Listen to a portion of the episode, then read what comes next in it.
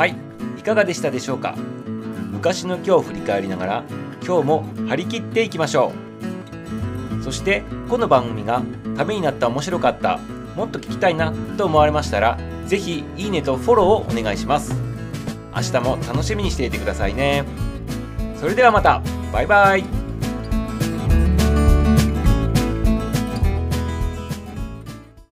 日は何の日？気になる日。の番組は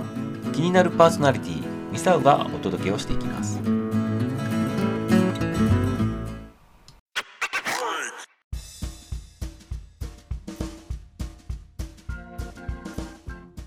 2021年7月5日。昔の今日は何の日だったんでしょう？今日はビキニスタイルの日です。1946年昭和21年のこの日フランスのデザイナーであるルイ・レアールさんが世界で初めてビキニスタイルの水着を発表したということになります。今日はこのビキニの日にちなんで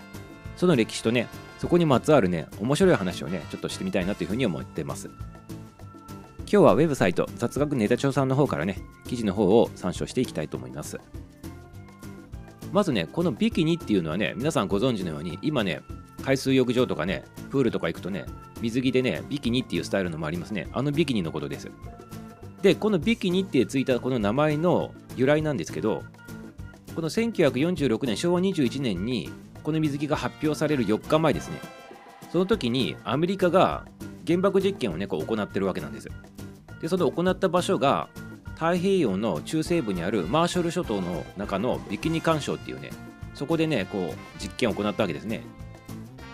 でそのビキニ干渉っていう地名に基づいてビキニっていう名前にしたということになります。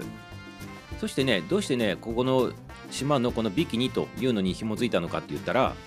このね原爆でねこう爆発した時に太陽のね500倍以上の光がバーってなったりとかしてねあのー、姿があらわになるというねそういった意味も込めてビキニっていう名前でこく紐付けたということらしいですね。そしてねこれと同じ時期に実はもう一つ同じようなねこのビキニ型のね似たような形のものがね発表されてるわけなんですね。でその名前はアトムという名前なわけですね。そしてこのアトムっていうのは何でこの名前が付けられたかって言ったらこれもねこのアメリカが行った原爆のこのビキニ干渉の実験にまつわるものなんですね。でこのアトムっていうのはフランス語で原子っていう意味なわけですね。ということで先にこうビキニっていう名前が世の中に出てそれがそのアメリカがやった実験爆の実験の名前に紐づいているとそしてこのアトムっていうのもこの原子に由来しているということでこのビキニよりもさらにちっちゃい大胆な水着って最もちっちゃいんだよって意味を込めてアトムっていうふうにね名付けられたということなんですね。ということでこのねどちらにしても同じようなスタイルなんですけどまずビキニがあってそのビキニよりもさらにちっちゃいよっていうことでアトムということでねつまり2つともこのアメリカが行った原爆実験のねこのビキニ干渉にまつわるねあのこの名前が紐づいてるということなわけですね。そして今更あの説明することもなくこのビキニスタイルっていうのは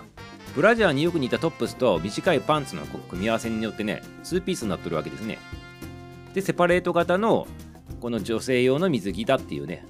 まあ、言葉で説明すると難しいんですけどまあ皆さん想像するにあの水着ですよね。でその当時最も小さい水着としてねこう発表されたわけなので肌の露出度がねその当時やっぱり高すぎてねあまりね受け入れられなかったということです。でフランスの方ではこれ発表されてみんながちょっと気出してるんですけどアメリカの方ではね1960年初頭まではねあのビーチで禁止だということになってた水着だそうですね。それでもね今の現在のこのビキニに比べるとめちゃめちゃ地味なわけですね。まあ写真今見てるんですけどまあ今のこのビキニのスタイルに比べると本当ねそんなにこうみんな引くくらいかなっていうぐらいの感覚のものなんですけどこの当時はねめちゃめちゃこの衝撃的だったんでしょうねきっとね肌肌を出すということがね。そして日本には1950年の昭和25年からこう輸入されてきたんですけどやはりね日本でもあんまり受け入れられなくて実際にこの2ピースのビキニ型がこう実際に海水浴場などで着られるようになったのが1970年代になってからということなわけですね。ということで発表されたのがもう戦後間もない21年なのでそこから実際にみんながこう日本でもこうビキニスタイルとして海水浴場などで着るっていうのはそこからね20年以上後の話になるわけですねまあ、このビキニスタイルですけどね、海水浴場とかに行って、もうがっつりこのビキニスタイルだけで泳いでるっていう方はね、あんまり見かけないんですけどね、まあ、ぜひぜひね、今年の夏はね、チャレンジしてみたらいかがでしょうかね。女性の方ですけどね。はい。男性の方は現金でございますね。はい。よろしくでございますね。はい。ということでね、今日はビキニスタイルの日でした。